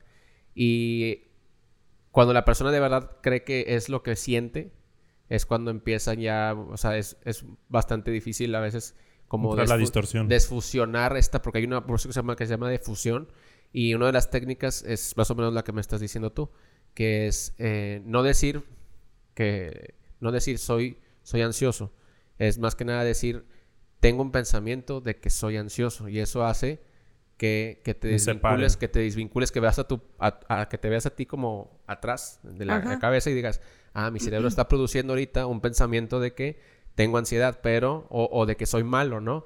Pero en realidad soy malo, entonces ya empiezas a ver el contexto y dices, no, entonces, ah, ok, es un pensamiento que pasó por mi cabeza como cualquier otro pensamiento, Exacto. ¿verdad? Y, y sirve bastante, sí, sí me ha servido Sí. bastante en, en sesión. Es una manera de, de desfusionar y como más o menos lo están manejando Sí, similar. despatologizar. Ajá. Sí, este, justamente un paciente me decía, oye, es que dime si soy patológico, dime si, si soy una persona psicótica y lo, ¿para qué quieres saberlo? O sea, ¿qué va a cambiar si en este momento te digo, sí, si eres una persona con No un más va a trastorno antisocial? su ansiedad. Este, y just- llegamos a esa conclusión. Sí, no, no, ese, ese capítulo también estuvo muy sabroso, escúchenlo, que hablamos de diagnóstico. ¿Cómo se llamaba? Diagnóstico... Ah, no me acuerdo. pero- ¿DCM me la pelas? Pues de hecho ya como que ya no es muy... No, de hecho... Puede ser un ¿no? referente para ciertas cosas, pero... Bueno, al menos, a- a- a- digo, a- a- habrá psicólogos que sí los usan y les funciona, pero a mí no me ha servido mucho. Hay que buscar a alguien que sí lo use para que nos dé su perspectiva. Porque a mí no me ha servido, de hecho, no, no. Pues todo, todo el mundo cabemos ahí, o sea, si nos vamos así, yo Sí, claro. quepo ahí como en tres o cuatro hojas o no sé, algo así de que fácil. o sea, y, y pues sí, o sea, está bien cabrón. Bien. Oye, este... ¿Qué te iba a preguntar? Ya se me fue entre tanta plática sabrosa. Pues bueno, el sistema... Aparte del sistema familiar, ¿con qué otro sistema trabajas constantemente? ¿O casi todo se reduce? La familia. Sí, O no se reduce, sino todo cae regularmente sobre la, en la familia. familia. Sí, generalmente sí. Con la O sea, pandemia, ¿qué cosas te has topado? Ansiedad. Ansiedad, ¿verdad? Sí. Ansiedad. Sí, a- eh, a- mucha ansiedad, eh, problemas de pareja y pues sí, creo que es eso. Pero a ver, el Ah, sí, sistema... es cierto. Había una plática que tuvimos ahí en, en la sala. Este que me que como que estuvo sí me hizo bastante interesante. Eh, me, me comentabas que cuando tenías ahí eh, ciertos que lo que busca la, la terapia breve sistémica es que no se divorcien, por ejemplo, en el caso de las parejas que, que el divorcio sea la última la última opción, ¿no? Sí, O sea, sí está la opción, pero es como que la última, ¿no? sí, nunca les voy a decir Ajá. divorciense. Ajá. Entonces, este, bueno, de- eh, sí, es como que descubran y todo, pero va orientado más que nada a que estén juntos, entonces. Sí, ¿Y por qué? porque eh, hablamos como de esta parte de que los patrones se repiten. Entonces, es algo que va a volver a suceder posiblemente en su próximo matrimonio. Eh, hay una analogía que, que hace el doctor y que dice, pues que es más fácil comprar un refri nuevo o arreglar el que ya tienes. Y a veces sale más funcional arreglar el refrigerador que ya tienes. Mejor diablo conocido que diablo por conocer. Exactamente, porque pues al final de cuentas no sabes cómo va, te va a tocar la otra pareja y pues esta ya la conoces. Y es como esta parte de... O sea, de- tienes la ventaja de, de que ya la conoces y pueden cambiar en base a ese conocimiento. A diferencia de alguien que vas a conocer de cero nuevamente, etcétera, etcétera. Exacto. Pero está también la otra parte donde dices, pues, y si, y si hay algo mejor ahí, o sea, digo, no sé. Sí, pero, pero vaya, Ay, Carito, Carito mencionó. Ella lo último que menciona es que se divorcien. Ajá. Pero puede que el paciente decida, ¿no? Pues yo sí, sí lo voy a hacer. obviamente. Yo sí he tenido pacientes que deciden divorciarse. Mm. Y está bien. ¿Quieren un refri mejor? Así que. Quieren un refri mejor, más nuevo. Con Grande, mejor de donde agarrar. Con cuadritos, voluptuoso, claro. Ajá. que haga hielo solo. Sí. Bien, bien. Sí, Sí, es que- analogías ¿no? así de que, que tenga leche. Charlie, qué Este gustos güey tan no raros. tiene- No tiene respeto. Dijiste que estabas casada, ¿eh? Sí, No, sí, pero sí. sí, dentro de eso que decía Charlie, sí había algo bien interesante que no sé si quieras decirlo al aire, lo que te decía tu maestro de que la terapia breve sistémica es una... o, o lo, o lo omitimos. Es una perra. Es una bitch. Lo, lo, lo guardamos para Entre- los colegas. Detrás de cámaras. Pero una forma bonita en lo que lo podemos decir Ándale, sin utilizar esa Palabra. esa palabra tan fuerte. Pues sí, la, la, la terapia breve sistémica al final de cuentas siempre va a buscar el bienestar del paciente y tal Muy vez bien. va a sugerir muchas cosas que son buenas para el paciente. O sea, va, eh, al final de cuentas, pues el terapeuta está viendo cosas que el paciente no está viendo y, y pues siempre va a sugerir como lo que sea mejor para el paciente. Sí, porque, digo, entiendo esa parte porque, de hecho, hace poquillo, no hace poquillo, ya hace meses que Tony y yo alguna vez platicamos este, el tema de las convicciones, porque aquí manejamos mucho es de que si quieres saber si, si, si haces bien o mal, es básate en las convicciones, es la brújula, ¿no? De que, bueno, es- me acerca más a lo donde yo quiero o me aleja, ¿verdad? Pero hay a veces algunas cosas que tú quieres que no, es lo mejor, o sea, no es lo mejor para ti y tal vez en esa parte entra la, Exacto, psicología como la sistémica. parte de, de la sugerencia. Aparte es una sugerencia. Pero, por ejemplo, ahí es- lo que mencionas, Charles, o sea, cuando quieres algo emocionalmente o conviccionalmente. ¿Cómo? O sea, cuando tú dices, es que hay veces que quieres cosas que no son lo mejor. Cuando quieres ese algo, ¿lo estás queriendo emocionalmente o racionalmente? Eh, a ver, dame un ejemplo. O sea, por ejemplo, ser infiel. A veces lo quieres, pero obviamente está inclinado a una decisión. No obviamente, pero la mayoría de las veces Pero una vamos a, suponer, vamos a suponer que eh, yo quiera por convicción ser infiel. Ah, bueno. Ajá, vamos a, vamos a suponer que yo quiera por convicción ser infiel. Eh, si yo me... eh, vaya, es... Bueno, es una cosa que yo he pensado. O sea, es así, ¿verdad? Eh, bueno, no sé si es que va con algo personal. Pero bueno, vamos a suponer así. Si tú eres una persona que constantemente estás... eh, vamos a poner los fuckboys, ¿no? O sea, así tal cual. Eh, tienen una temporada donde están coge, coge, coge, coge y se están tratando, pues digo, es su manera de vivir y está con madre, digo, está bien. Pero llega un punto en donde esa persona tiene que ponerse a pensar de que, bueno, si tú quieres tratarte a ti como algo pasajero y que la gente te trate como algo pasajero, entonces, como, bueno, que te trate como algo con lo que no puedes tener un compromiso, entonces puedes seguir así. Pero no es lo más sano. O sea, yo, a mí... Según quién. Sí. Es que la infidelidad es como que muy fácil de que... A ver, unas papitas. No, mejor vamos a hablar de drogas. Imagínate que la convicción de ese vato es de que vivir la vida al full. O sea, esa es la es, es su él está convencido de que eso lo va a llevar a la felicidad. Eso lo está acercando a sus convicciones. Drogarse bien cabrón, güey. De que vivir la vida loca. Pero es muy poco saludable. ¿Según quién? Pues su cuerpo. O sea, no es algo de que según la cultura o la sociedad. No, no, no. Él se está inyectando, se está drogando y bla, bla. No necesitas que un genio te diga de Sí, que sí, su sí, cuerpo sí, se está eliminando. Eso es lo que estábamos platicando. ¿Qué pasa cuando sus convicciones Ah, es bueno, de que ahí, no, mi ahí vida... es que ahí entonces ya, por ejemplo, una persona así, ya no estamos hablando de una persona funcional.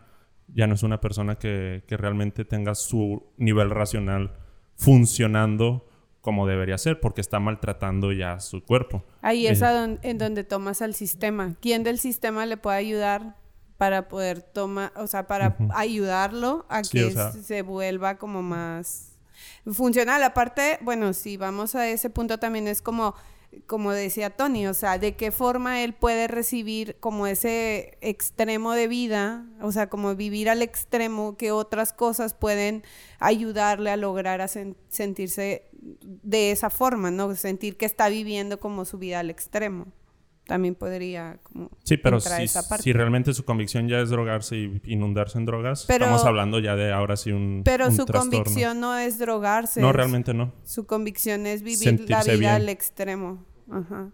pero lo encontró en las drogas ese sería como el, error. Sí al final la, la, intención de todos es sentirnos bien y eso es, lo que hace un drogadicto es, que, lo, lo único que estábamos hablando de que Charlie y yo era de que hay veces en donde existe una línea muy delgada en decirle a un paciente de que mientras te acerque a tus convicciones, estás bien. Porque tal vez ahí va a estar medio nebuloso, o sea, porque tal vez el cerebro ahí, te juega unos trucos mentales y ahí es donde entra el psicólogo, ¿verdad? Obviamente. Bueno, mira, es que ahí es donde entran distintas corrientes, porque precisamente la de Carito inclina al bienestar que Carito percibe. Pero hay corrientes que inclinan a que el paciente encuentre su propio bienestar. Obviamente hay que conocer al paciente, ¿verdad? Porque tampoco hay que limitar al paciente. Pero en este caso, ¿qué pasa si el paciente no encuentra esa respuesta? Ah, bueno, ahora sí. Estamos encontrando nuevamente que el paciente no es funcional. Si el paciente ya no es capaz de encontrar el bienestar en otros lados, eh, a base del sistema, pues estamos hablando de que el, el vato ya no desarrolló dentro de su sistema, dentro de su nivel funcional, para valerse por sí mismo y ya es dependiente a que alguien le esté diciendo exactamente qué hacer en lugar de una persona neurótica normal que pueda descubrir por sí mismo qué hacer. Ya, ya, ya, ya. Sí, o sea, es conocer al paciente. Sí, claro. Muy bien. Pero, pues, pues muy bien. Este... Pues, ¿qué más? ¿Sistema favorito aparte del familiar? Pareja. Ah, sí, es que eres la psicóloga del amor. Sí. Casos de infidelidad, por ejemplo, ¿cómo te toca tratarlos? Eh, También se mantiene, se mantiene, te tienes que mantener, o sea, no te tienes, o sea, es como se sugiere, o sea, de alguna forma, o se busca continuar. Continuar con la pareja así, ¿por qué? Sí. Sí, eh, fíjate que en la infidelidad sucede algo muy interesante. Porque lo que, la, lo que la persona infiel la mayoría de las veces busca es aventura, es como hacer cosas nuevas y diferentes. Y... Ay, la otra se me olvidó. Pero bueno, creo que lo principal es la aventura, el vivir la aventura de hacer cosas nuevas, hacer cosas diferentes, etc. y pues en la pareja, al paso del tiempo, todo se, se, empieza a hacer como rutinario, como que no hay esa aventura que al inicio tenías. O sea, Hace, ahorita estoy tomando un diploma de sexualidad y, decía eso, de que, bueno, perdón, uno de en el de pareja que tomé era donde decía de que, pues se trata de eso, o sea, ¿dónde está la aventura que tenías a lo mejor de novios, de que hacías el amor en cualquier parte y vivías ese, de que me van a descubrir? En la infidelidad sucede lo mismo, o sea, esa adrenalina de me pueden descubrir que estoy haciendo algo que no está bien pues es lo que se busca dentro de la, o sea, lo que, como, como la ganancia secundaria, ¿no? Que estoy viviendo algo que no vivo con mi esposa. Entonces, la idea de la, de la infidelidad es, perdón, la idea de, de, de mantener esa relación es avivar como todo eso, o sea, que dentro de la pareja existan esos momentos de, de aventura, de hacer cosas nuevas, de hacer cosas diferentes, de buscar como este bienestar dentro de la pareja, porque sí, a veces realmente sucede. Y no es que sea una eh, excusa el decir de que es que fue a buscar en otra parte lo que no había en su casa. Y generalmente sí sucede eso, o sea, la mayoría de las veces en, la infidelidad sucede eso, la persona va y busca lo que no hay en su casa.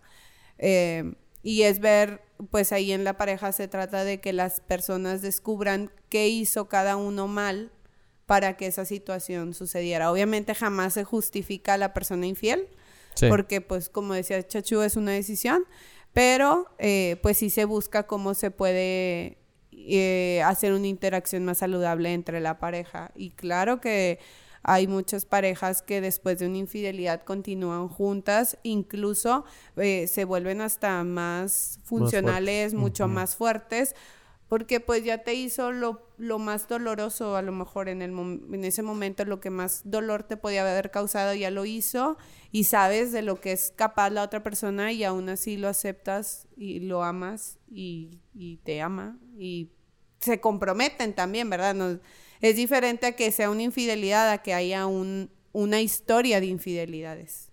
Ahí ya es diferente y se trabaja distinto, pero si fue un desliz, pues es, es diferente. Así lo llamaremos desliz. Oye, este... Está muy interesante eso. ¿Cuándo consideras tú que una pareja se hace tóxica? ¿Qué dices? Hijo, eso, eso ya es una relación tóxica.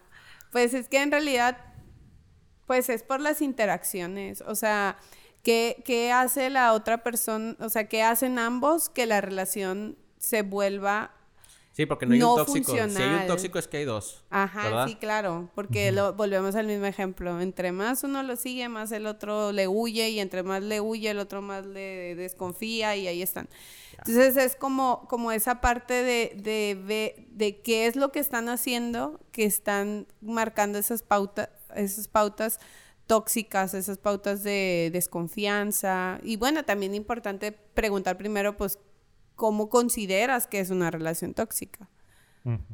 También creo que eso es importante, pero en sí, eh, pues yo creo que es más cuando... Oye, qué interesante eso, o sea, ahorita que me quedo así como pensando, pues hay mucha gente que piensa en realidad, y sí es cierto, porque también he leído de eso, de, de que si estás con una persona que tú consideras tóxica es porque tú también estás promoviendo de cierta forma que esa persona sea así, una relación de dos y y qué cosas estás haciendo para que esa persona esté así. Exacto. Damn, no, no, no, es de dos, es de y, dos. Y fíjate, y fíjate que el Facebook está plagado de ah, sí, que qué tóxica eres y que quién sabe qué y bla, bla, bla. O tuve un novio bien tóxico. Exacto, todo ahí. ¿Y tú qué hacías para que él fuera bien tóxico? Sí, ándale, exacto, exacto.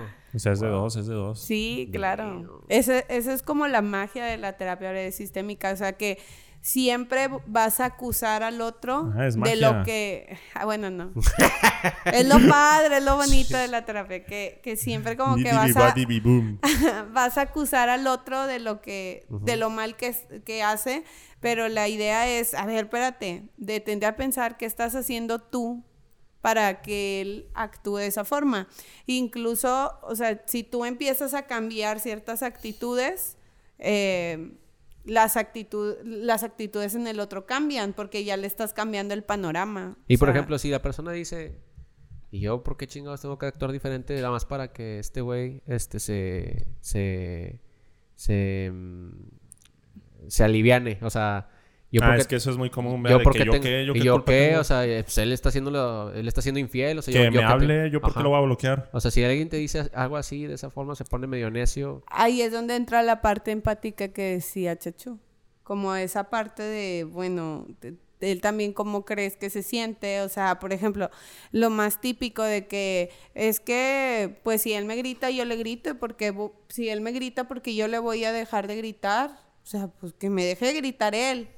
Pero entonces es donde entra esta parte de decir, a ver, bueno, yo le, yo, yo voy a gritar menos para ver cómo él también reacciona. O le voy a decir algo, ah, sí, sí, ya, ya, ya, ya capé, ya capé. Ya, o sea, como, como siempre es ver también qué beneficio te va a traer a ti. Eso es lo que tú le tienes que vender al paciente, ¿no? Y es que en una discusión de pareja es bien común o muy fácil culpar al otro, ¿no? Y esa parte que dicen, pues también yo estoy haciendo algo.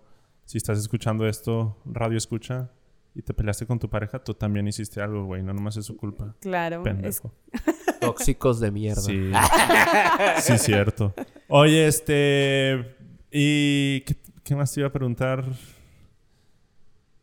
Ah, es que es bien común y yo he visto, por ejemplo, muchos TikToks y de psicólogos de que es un triunfo no haberle hablado a mi ex o no haberle hablado a... y que hay que celebrarlo y y que, y de que así, de que mi psicólogo cuando le cuento que no le hablé a mi ex y, y el psicólogo todo feliz y así. ¿Tú qué opinas, o sea, de esa parte de, de hablarle a la expareja, al ex, este, o a la persona de la que me estoy separando en esta relación entre comillas tóxica? Pues es que acuérdate que yo primero ni le sugeriría que lo dejara. o sea, como también es, es que también hay como, entra como la parte de la... Tú sí eres la psicóloga del amor, entonces. Es que es como...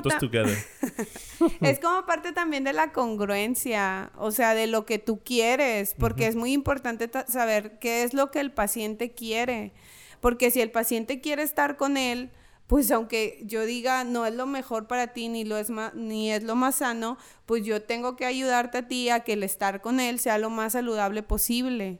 O sea, pero si tú me dices, pues yo no quiero hablarle, yo no quiero buscarlo, yo no quiero saber nada de él y lo estás haciendo, pues obviamente sí va a ser un logro para mí porque significa que estoy como convenciendo de que realmente esa parte de su decisión es lo que ella quiere, está siendo congruente con esa parte que ella quiere hacer o quiere tener. Como que no puedo tener en mi, yo como terapeuta, no puedo tener en mi mente la idea de que lo tiene que dejar, porque no es lo que yo quiero, sino lo que ella como paciente quiere. Hay, unas cosas, por ejemplo, en las relaciones que se llaman, ah, eh, creo que es el como no sé, creo que es el contexto, no me acuerdo cómo se llama este tipo de, es una palabra, no me acuerdo qué pasa en la relación. No, no, no, no, no, no, no, sé, no sé, no sé. Pero el chiste es de que cuando estás en una relación, que hay veces que no se da las cosas porque alguna persona, vamos a suponer que están, este, tú y tienes un novio y que de repente él te diga, pues me, me salió una oportunidad de trabajo y me tengo que ir, ¿no? Entonces, este, coincidencia, acuerdos. no, no, es como que me voy a otro lado y tú te quedas, o sea, pues es como que tú no te vas a ir, o sea, dices, chin, ¿cómo se mantiene ahí una relación? O sea, porque ya no hay como una interacción eh, como antes, o sea, y la persona siempre busca como un, acercamiento, ¿verdad? O sea, al fin de cuentas, pues somos humanos. O sea, como cuando el novio se va a intercambio, se va a trabajar a otro lado, o, la novia, o Ajá, o se cambiaron, se mudaron y ya les quedó súper lejos y que la mm, Entonces es como que... relación a distancia. Una relación a distancia, vamos a ponerlo así. Este, que no se puede dar una relación, se pone a decir, pues, de la misma forma. O sea, ahí como quiera... ¿Has tenido parejas de, a distancia? Sí. ¿Y amor de cuatro? Y como quiera buscan, y como quiera buscan el que estén Permanecer, sí. Sí, o sea, pero también obviamente va a llegar un punto en el que tienen que tomar una decisión de en dónde van a estar. Y es ahí donde entra esa parte de la decisión de pues continúo o pues te dejo. O sea, yo no me quiero cambiar de mi ciudad, yo me quiero quedar aquí, pues. Y el otro también, pues lo más saludable es terminar, obviamente. Claro, entonces está bien. Muy bien. ¿Por qué, Charlie? ¿Te vas a ir de la ciudad? Se va a ir tu novia. No, no, no. no, yo digo porque pues he tenido varios pacientes este también así y es hay una cosa que es esto como que ahorita eh, no es el momento ideal, o sea, y es que como que muchas veces le tienen miedo a eso, a terminar. O sea, sobre todo en los noviazgos. O sea, como que tienen mucho miedo a terminar. Y a veces hay separaciones que son saludables. Incluso también dentro de la terapia de pareja se sugieren separaciones saludables. Eh, pero porque mucha gente piensa que una separación es igual a un divorcio y a veces no, una separación simplemente es para acomodar ciertas cosas que se desacomodaron y cada uno tiene que acomodar como por aparte para luego volver a hacer una interacción más saludable. Y aquí lo estamos usando de supervisión para nuestros casos de pareja. Muy bien, gracias. yo, tengo otra. Yo tengo otra. ¿Qué ¿Por qué estás apuntando, Charlie? No sé, no sé. Sí, sí, de que... Les voy a cobrar. Oye, pero así. Para eso, para eso lo invitamos. Vámonos. ¿Qué haces cuando el paciente mm, se va a casar, pero a la mera hora ya no se quiere casar. Oye,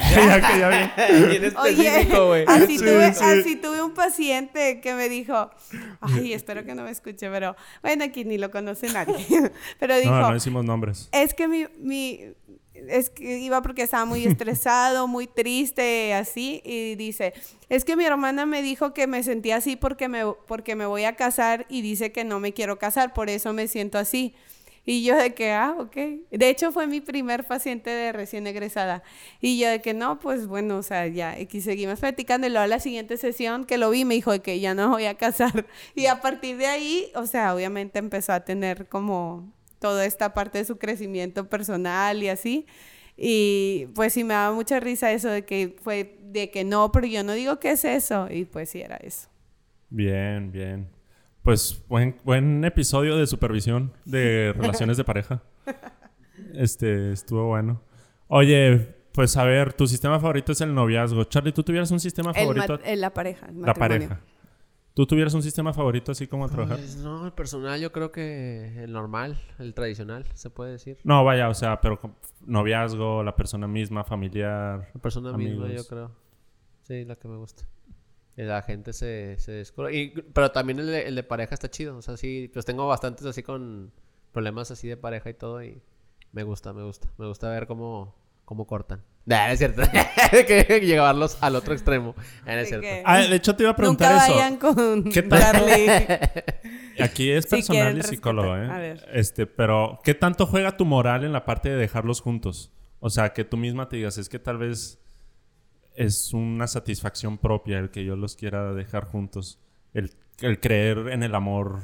El que yo los fleche. Pero, pero es algo meramente personal. Pues, o verdad- es profesional por tu, por tu corriente. Es, es ambas, porque creo que una de las cosas que más preocupa en este, bueno, al menos a mí me preocupa, es como esta parte del índice de divorcios en el Estado. Entonces, Ajá, una de sí. mis metas siempre ha sido como contribuir a que ese número Baje. disminuya y que, que las parejas sean más funcionales.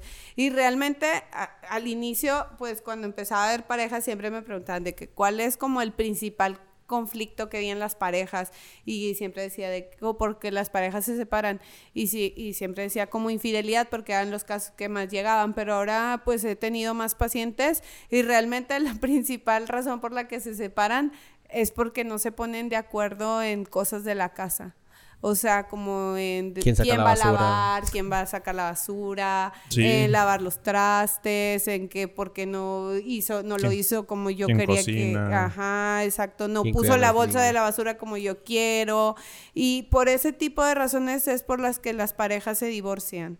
Entonces, eso también es muy interesante el ver cómo pues no te pasa nada si tú vas y acomodas la bolsa como a ti te gusta, o sea, esa parte de aprender a ceder, creo que es una de las cosas que a las parejas les cuesta mucho trabajo, el ceder.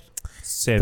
Está, está contro- o sea, yo sigo pensando de que está medio controversial porque si vamos por esta línea, entonces te puedes quedar con cualquier persona, ¿no? O sea, Sí. o sea, prácticamente tú eres, pues sí, el ser humano es adaptable y te puedes quedar con cualquier persona, sea este esté discapacitado, cundo, este o lo que sea, este pobre, rico, o, Sí, eh, si te adaptas y Ajá. cedes y eres... Exactamente. Sí, sí, sí, sí. o sea, es esta parte de, de llevar el aprendizaje, que es lo que estaba diciendo, que es otra de las cosas que también mencionábamos antes, eh, como una experiencia de que, que- que tenemos que aprender para mejorar. Ujú. Y, si- y si aprendes, estás viviendo en tu presente, estás viviendo, que es lo que está viendo el sistema, eh, la, la terapia breve sistémica, que se enfoca en el presente, pero en, los- Sí. los cir- en circular, ¿no? Ya, ya entendí más o menos. Pero sí, Sí. sí, está como medio... Sí está interesante. O sea, sí está como controversial porque vamos a suponer así que una persona diga, es que, güey, esta me golpea todos los días, güey. O sea, ¿qué pedo? O sea... No, no, sí, es, sí se tiene que quedar, güey. Sí. Ahí está. O sea, sí, es- miren, es- les voy a leer. Mira, Por eso- por eso digo Carito trajo acordeón. Yo traje acordeón porque sabía que me iban a decir esto. Ah, ahora también es adivina. ¿Qué pedo? Recuerda. Yo le hago de todo. Muy bien, muy bien. No, sí, sí coincido un chorro contigo. O sea, la clave es Mira. adaptarte y aquí, lo- ceder. aquí traigo lo de la violencia.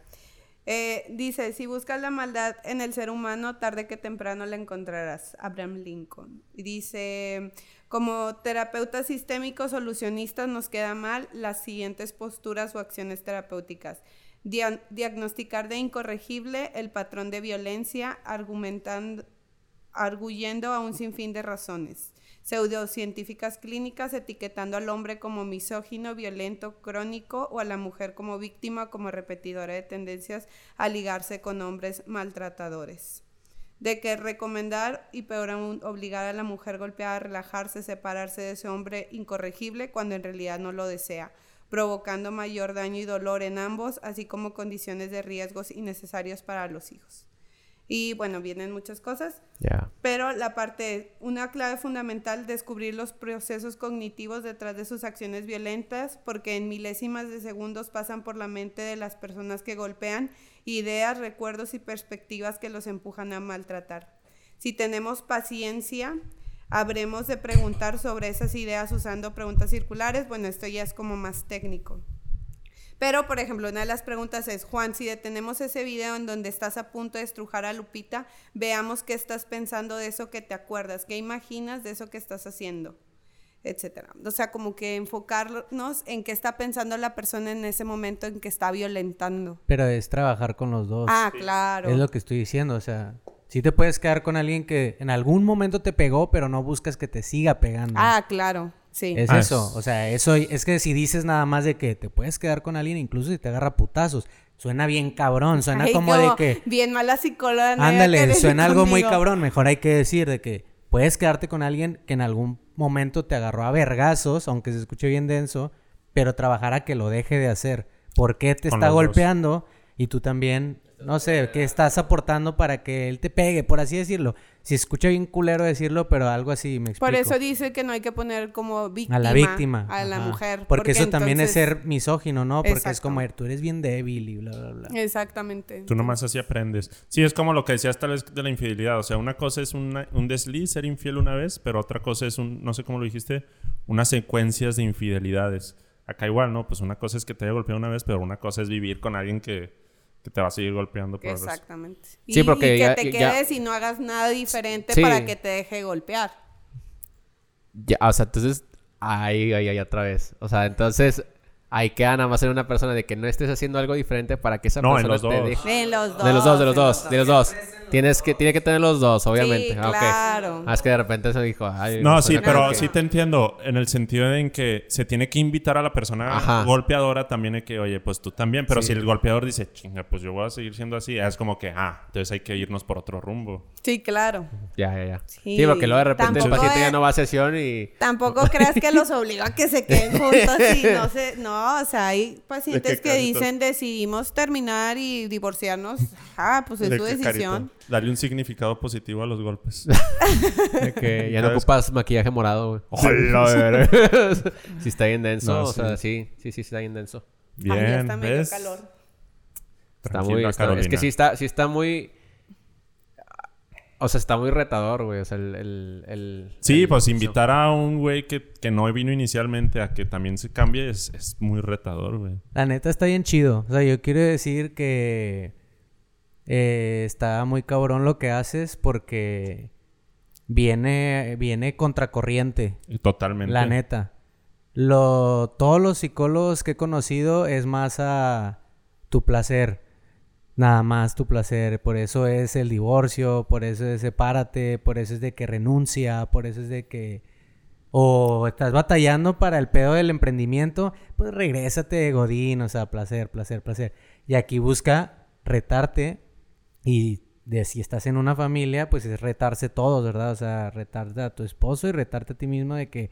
Porque es que, se- es que creo que la- lo, lo difícil de explicar tu corriente o el, o el tema que estabas diciendo ahorita es decir eso, de que... ¿Qué estás haciendo para que te golpee? Ah, Es que se escucha bien cabrón. Sí, dile eso a un fe- una feminista y te Se escucha bien, se escucha, se escucha bien cabrón, se escucha bien cabrón, pero en verdad tiene un sentido. O sea, yo Mira, ahorita le paso el micrófono al buen Charlie. Yo una, una vez tuve una plática con estos dos vatos. Una vez que fui infiel yo, le- les dije que una amiga se acercó conmigo y estuvimos platicando un chingo y me dijo, ahora te das cuenta que ella no es la indicada. Y yo le decía a estos vatos, fue como un choque en mi cabeza porque dije, ah, chinga, chinga. Entonces así voy a llevar mis relaciones. Cada que mi pito se vuelva loco, entonces ella no es la indicada. Y luego no es la indicada. Y luego no es la indicada. Y luego no es la indicada. Se me hace que yo soy el que tengo que trabajar en cosas mías. Exacto. No, o sea, y les decía a estos datos, no me hace sentido ese pinche comentario, está muy puñetas de que, ah, no, no, no. Cada que seas infiel, te vas a dar cuenta que, ella no no es. es. la indicada. No, no, no, es como, yo no soy el indicado en este momento. Y tal vez mi pareja hizo algo, tal vez, me explico, o sea, pudimos haber trabajado juntos porque siempre es de que los dos lados, ¿verdad? Pero claramente no es, esa no es la, Esa no es la respuesta. De que cada que la cagues es con otro, cambia. Cada que la cagues, cambia. Otra vez la cagas, cambia. Ajá. Y es que al final de cuentas eso es lo que hacen las parejas. O Sí. sea, cada vez que, que tienen una dificultad, terminan. Ajá. Cada vez que tienen, o- sea, porque los papás de, no- o sea, pues la mayoría de nuestros papás dur- duraron muchos años casados. ¿Por qué? Porque no estaban como en este pensamiento de, pues ya X me De que es bien divorcio. fácil dejar a alguien. Ajá. No, de hecho, creo que era más cultural ese rollo. Era. eh, antes la mujer sí necesitaba mucho al hombre. Y para depender, o sea, necesitaba un techo y ocupaba dinero porque la mujer antes no podía trabajar. Ajá. Entonces, sí, también el hombre necesitaba a la mujer porque quería comer y quería comer caldito de pollo y, y bien y bonito y este, entonces ocupaba a la mujer. Entonces había como una conveniencia de parte de los dos. Pero ahorita ya no hay conveniencia porque ahorita ya la mujer puede trabajar.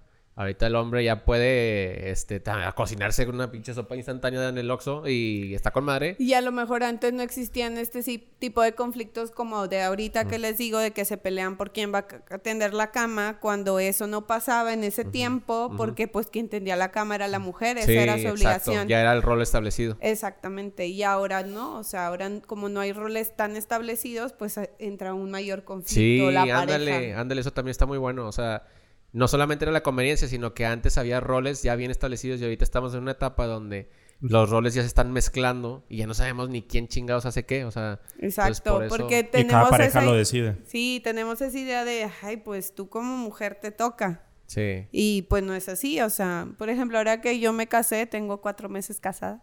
y, Y apenas está en, en la despedida tu... Y mi, mi esposo anda en su despedida soltero. este, no, pero está bien padre eso porque eso es lo, eso es lo padre de poder dialogar desde antes. O sea, yo desde el principio le dije, a mí no me gusta barrer ni trapear y es algo que yo no voy a hacer. Sí. Pero también está esta parte de, de saber ceder. De que pues él lo iba a hacer.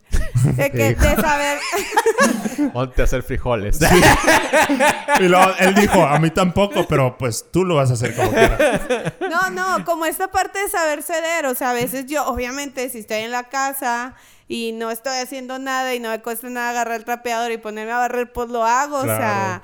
Como esta parte, pero es eso, o sea, como el saber, él sabe que yo no lo voy a hacer, pero también sabe que en algún momento de la vida Lo puedo hacer. hacer. Sí. Y, y se siente bien padre porque luego lo reconoce. O sea, es algo que ha- hace poquito, eh, hace como dos semanas, que limpié el cuarto, lo barrí, lo trapié y todo. Y luego en la noche que llegó él de trabajar, me dijo que, oye, muchas gracias, el cuarto está muy limpio. O sea, y porque ya no lo, ya no lo ves como que es algo que te toca hacer, sino que es algo que quieres hacerlo. Por y gusto. Eso está muy chido. Ajá.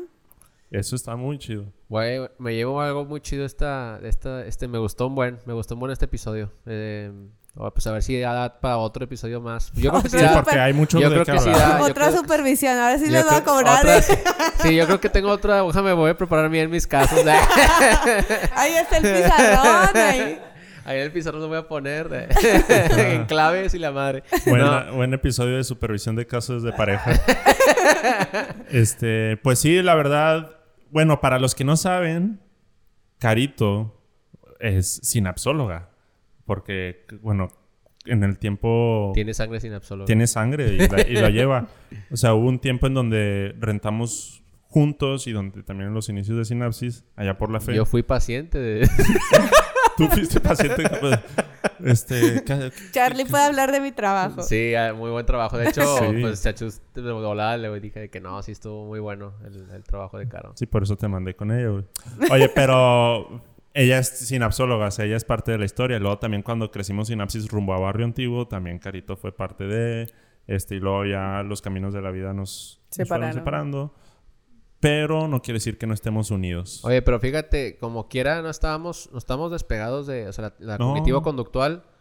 Este, hay algunas diferencias, pero lo estamos llevando muy bien, o sea, eh, vamos por donde mismo, pero sí es cierto, ahorita alcanzo a ver ya, ahorita que platica Caro, como que las diferencias muy marcadas que tienen estas corrientes, muy, muy marcadas, pero que por extrañas razones, no sé por qué van hacia donde mismo, ¿verdad? O sea, se siente bien diferente, pero sí siento que va para donde mismo. Sí, bueno, es que es la intención a ver si pues, seguimos invitando más raza de otras corrientes. Sí, sí, sí. Realmente todas las corrientes llevan hacia donde mismo, pero pues por diferentes perspectivas. Exacto. Claro. Este, De diferentes puntos. Y, y, pues sí creo que por ahí podemos seguir invitando raza.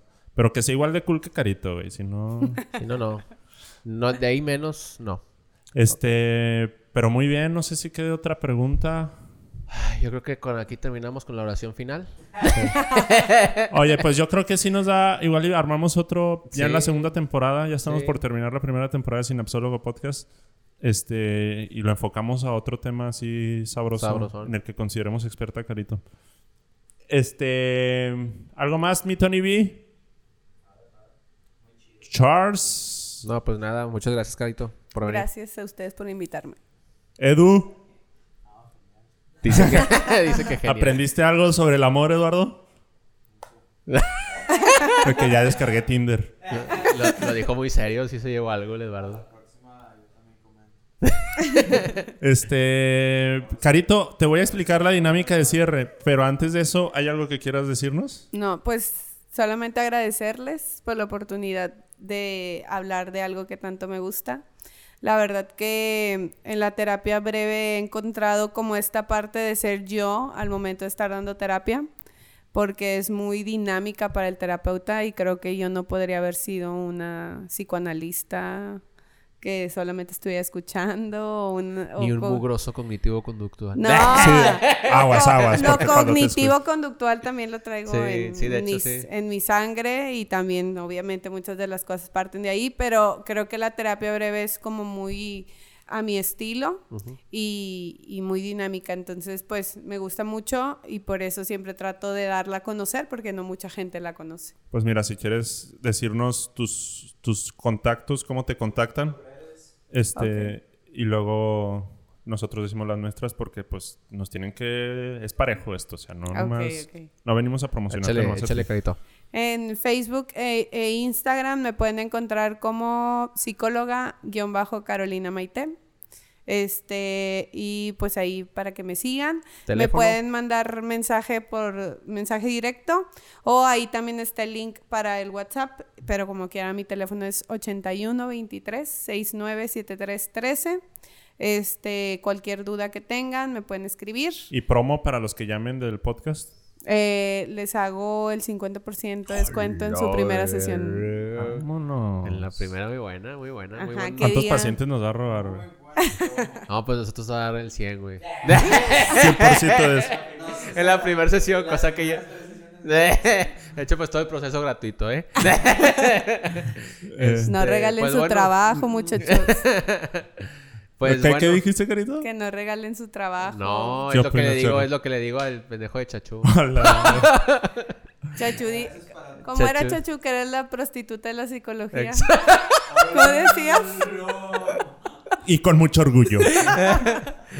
Este, bueno, pues a todos los que nos estén escuchando, recuerden, es- somos los tres, eh, ahorita que estamos hablando, los que tenemos micrófono, eh, somos psicólogos. Fuera de este programa, pues es- nos expresamos tal cual como somos, como cualquier otra persona. Y fuera de eso, somos psicólogos ya seriamente profesionales. En, y ter- en sesión. sesión, claro, claro que sí, ¿verdad? Y entonces, bueno, las redes sociales de nosotros, Sinapsis Salud Mental en Facebook e Instagram y pues nos escuchen ahí en Spotify, Sinapsólogo Podcast, para que nos den follow y compartan. Bien, ahora sí, Carito.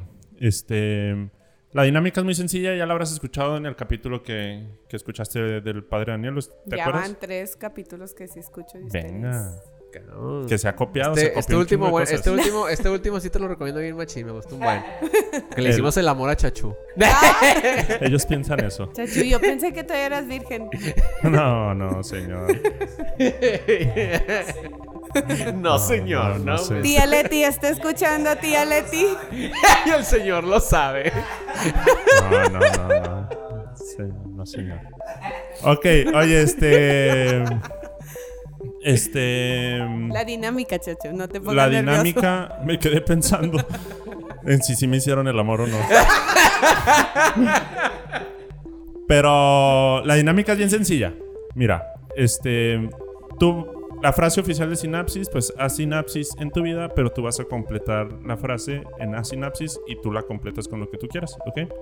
Este, igual y hoy Charlie la dice con el estilo merecido al estilo Disney. Este, ¿estás listo, Charlie? A Sinapsis. En tu familia. Sí, muy bueno, estuvo bueno. Me agradó.